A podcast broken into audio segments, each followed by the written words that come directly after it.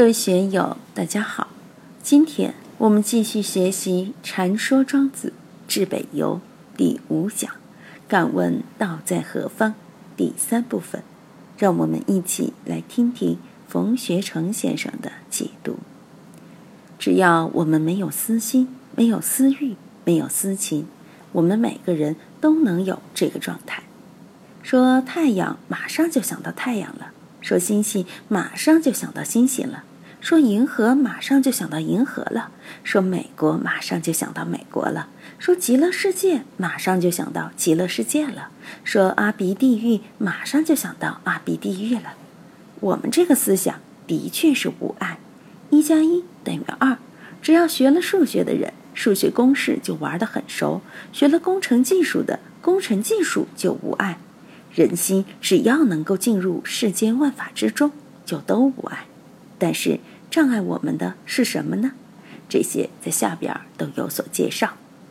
这里再结合华严宗的十玄门来说一下：十玄门是一同时具足相应门；二因陀罗网境界门；三秘密隐显具成门；四维系相融安立门；五。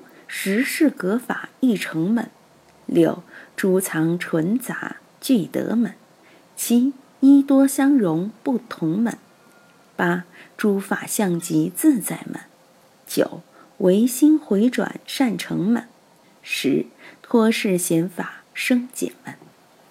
总的来说，就是尽染无碍，一多无碍，三世无碍，同时具足，相互摄入，重重不尽。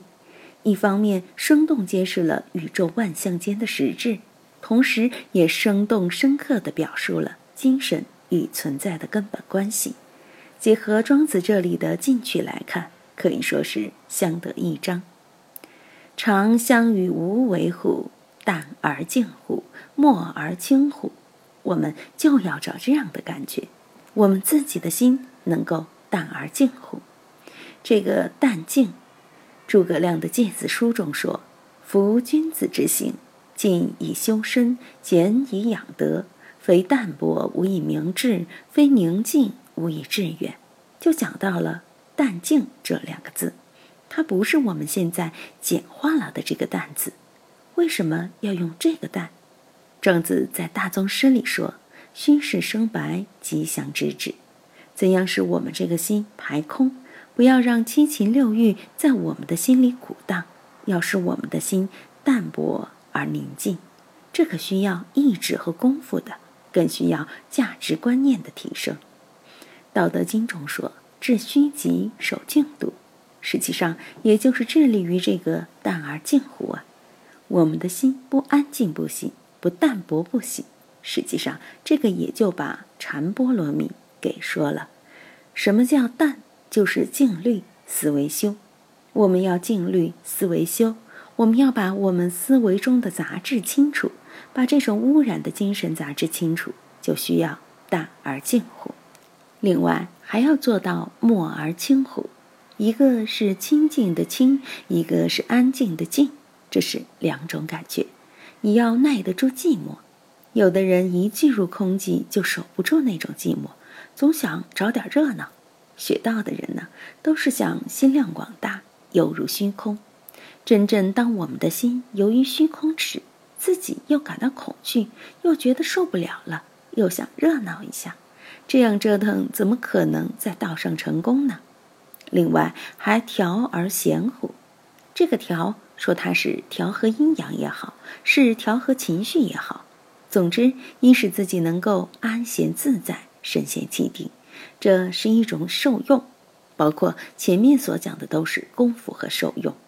我们能不能把自己的心性调到庄子所点化出的这种高妙的状态中，达到这样的状态，你就是真人智人了，多了然啊！聊以吾志，无往焉而不知其所至；去而来而不知其所止；无以往来焉而不知其所终。我们要看到这个本无所往，这个来从何处来，去往何处去？我们这里也有些朋友，经常是云游天下，经常国内国外出差，有的人一年起码有两三个月的时间在飞机上。那么你在外面走的时候，你在飞机上飞的时候，你的心走没有走？有的人没有离开房间半步，他的心一样可以遨游天下。有些人云游天下，实际上也仍是在与自己的心打交道。作为一个急于挣脱家庭牢笼的青年人，外边一切都新鲜，走到哪里都热闹，走到哪里都安逸。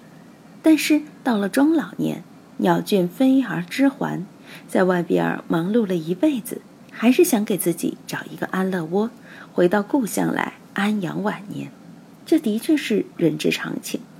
发动这一念的还是心，念头一动，想到美国去了。就买张到美国去的飞机票，想到九寨沟去了就到九寨沟去，想到广州去了就到广州去，这些都是心动。搞自然科学的人，他的心就在自然科学上；如搞物理学的人，心就在物理学上；搞量子力学的人，心就在量子力学上；搞医学的人，心在医学上；修道的人，心在道上。同样是在道上。修大乘佛法的、小乘佛法的、南传佛法的、汉传佛教的、藏传佛教的，心又各有关注，他们的注意力所关注的对象不一样，但是不管你怎样关注，都是你的念头在动，都离不开心念这个载体，念头才是万法存在的根本载体，没有这个念头之动，一切法都等于零。所以禅宗用功就是这个念头上，就是要把这个念头打死。禅宗讲，打的念头死，虚如法生活，就是敢于把念头一棒子敲死。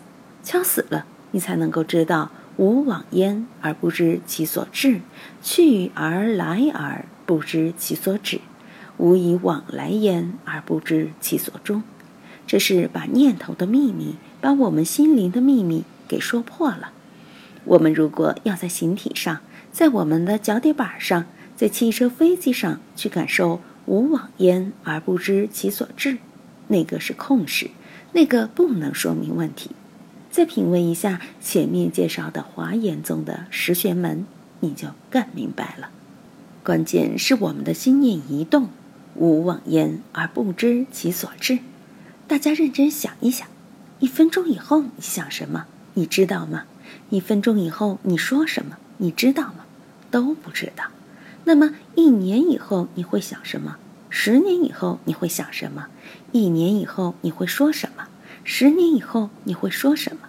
不知道。还有我们的命，明天的命运可能有什么样的变化？是好事情来了，还是坏事情来了？明天的身体是更健康，还是更麻烦？